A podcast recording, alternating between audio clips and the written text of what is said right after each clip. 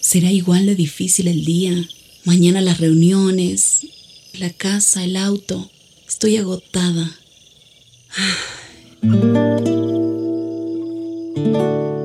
No importa cuántas cosas me hayan angustiado hoy. Me acercaré a Él porque Él tiene descanso para mi alma y mi mente. Cuando mi corazón está tranquilo, puedo escuchar su voz en quietud y confianza. Mi fortaleza está en descansar en Dios. Ven a descansar.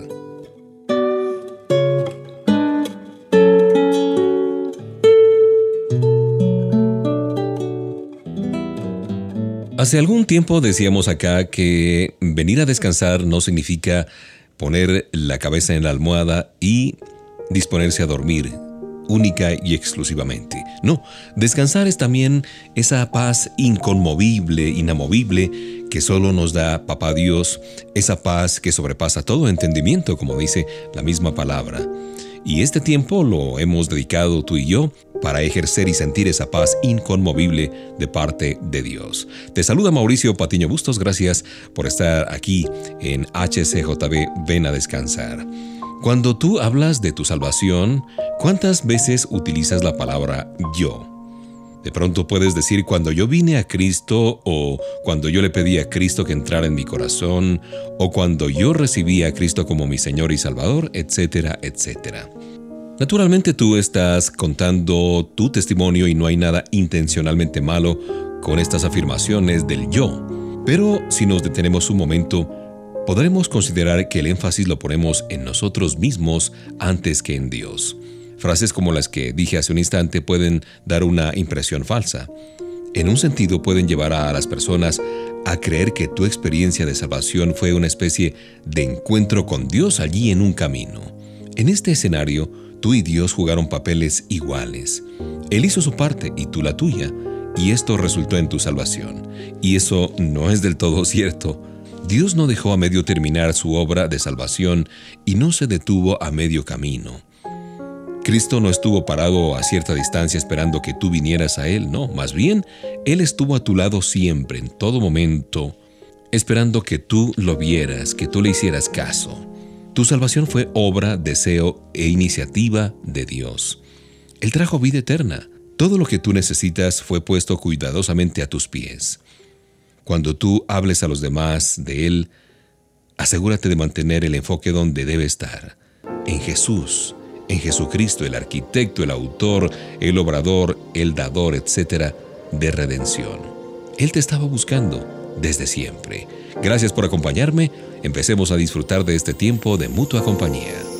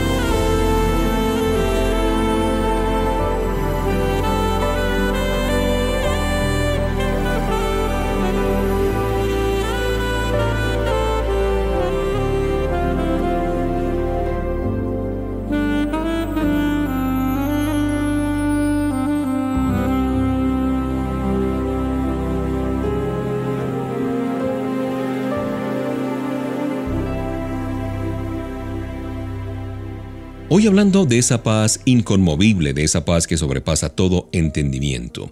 Hay una porción que está en Juan 14:27 que dice, no se turbe su corazón. Y esto parecería casi imposible porque muchas personas cuando leen esas palabras de Jesús eh, a lo mejor se burlan diciendo, bueno, eso estaba bien antes, en otros tiempos, pero hoy no se puede vivir libre de ansiedad, de preocupación, de estrés.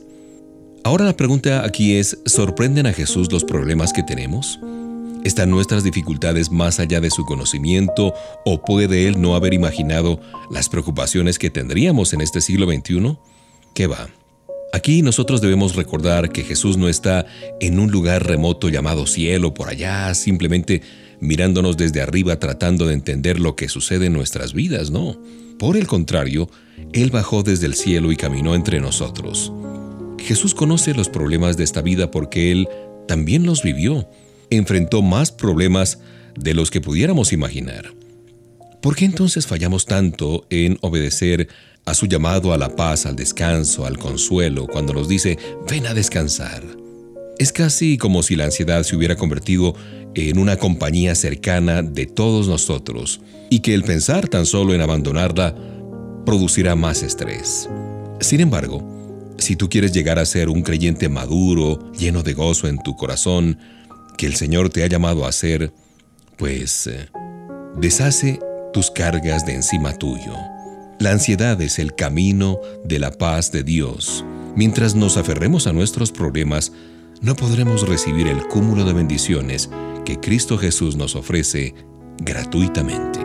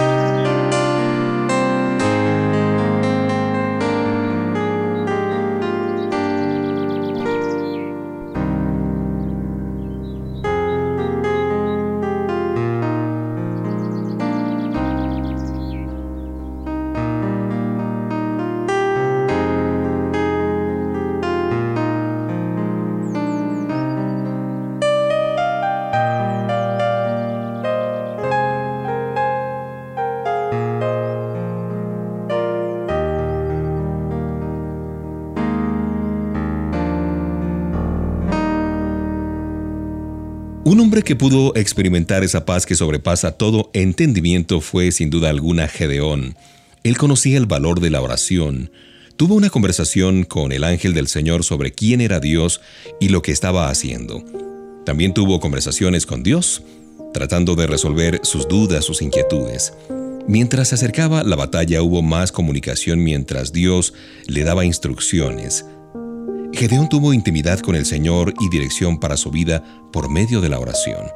Así como lo hizo Gedeón, Dios nos invita a nosotros a hablarle de nuestras preocupaciones. Él anhela reemplazar nuestra carga de ansiedad por su paz que sobrepasa todo entendimiento. Tenemos varias ventajas sobre Gedeón cuando oramos naturalmente. Primero, tenemos la Biblia, la palabra de Dios, que está llena de información sobre quién es Papá Dios y qué está haciendo. Cuando más creemos su palabra y más entendemos sus planes, con más confianza le hablaremos.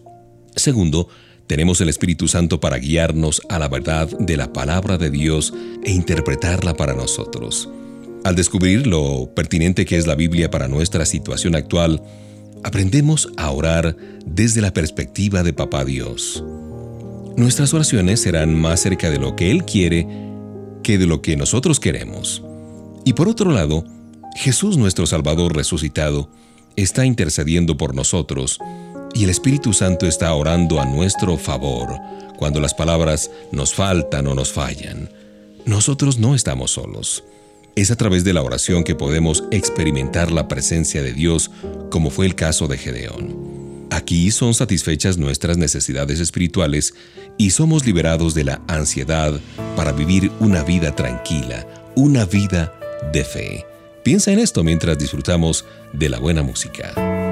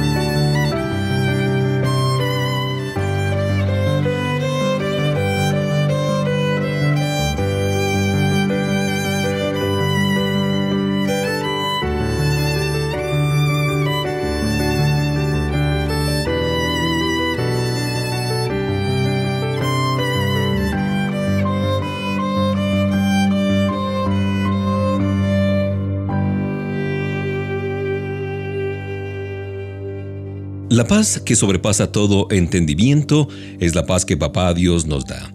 No parece que hay mucha paz en el mundo, ¿no es cierto? ¿No es asombroso cuántas tragedias puede transmitir un noticiero de televisión o de radio o las redes sociales? Enfrentamientos aquí, agitación allá. ¿Dónde podemos esperar encontrar paz en medio de todo este caos que estamos viviendo? Para cualquiera que esté luchando por encontrarse con ese momento de paz, la respuesta puede mm, resultarle sorprendente. Como hijos de Dios sabemos que debemos traer a Él nuestras preocupaciones. Él es fiel en el cumplimiento de su palabra y aliviará nuestra pesada carga. Pero la pregunta que muchos de nosotros nos hacemos es, ¿cómo debemos traer a Él nuestras preocupaciones? Generalmente los creyentes llevamos nuestras cargas el mayor tiempo que podamos, buscando una solución por nosotros mismos, ¿no es cierto? Luego, con un corazón agobiado y como un acto final de desesperación, traemos este pesar al pie de la cruz del Calvario. Es posible que nunca nos demos cuenta de lo triste y contrario a las enseñanzas bíblicas de este procedimiento, de esta forma de actuar.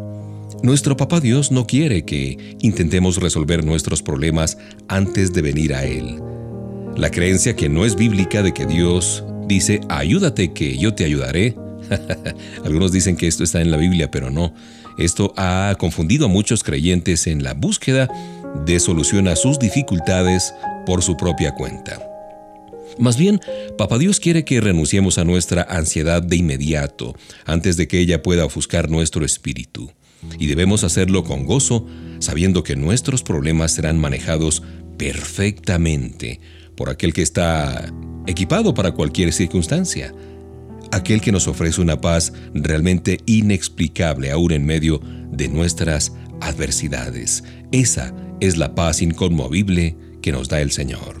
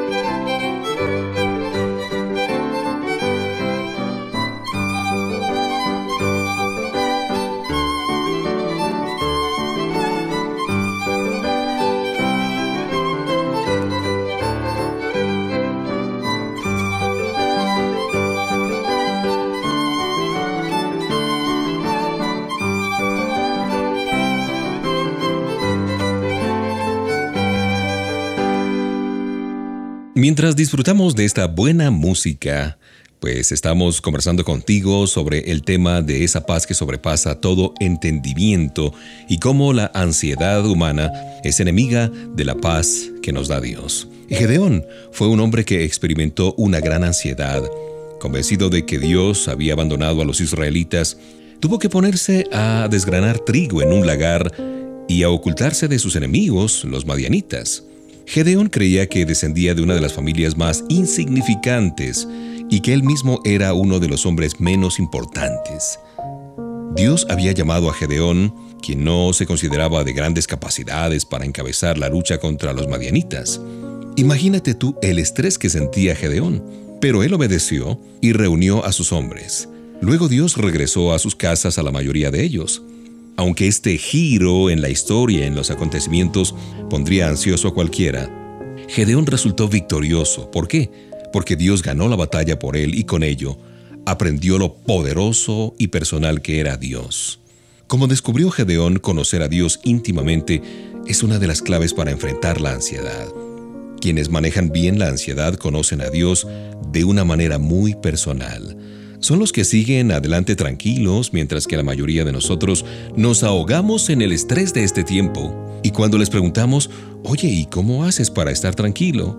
Nos dicen sencillamente, lee la palabra de Dios, ora, confía en Dios.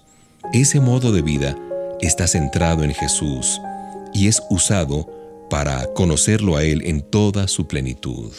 Los métodos humanos para manejar la ansiedad sirven solo de pronto para distraernos o calmar el estrés temporalmente. El método de Dios es revelarnos quién es Él por medio de la enseñanza del Espíritu Santo y reemplazar toda esa ansiedad por su paz, esa paz que sobrepasa todo entendimiento.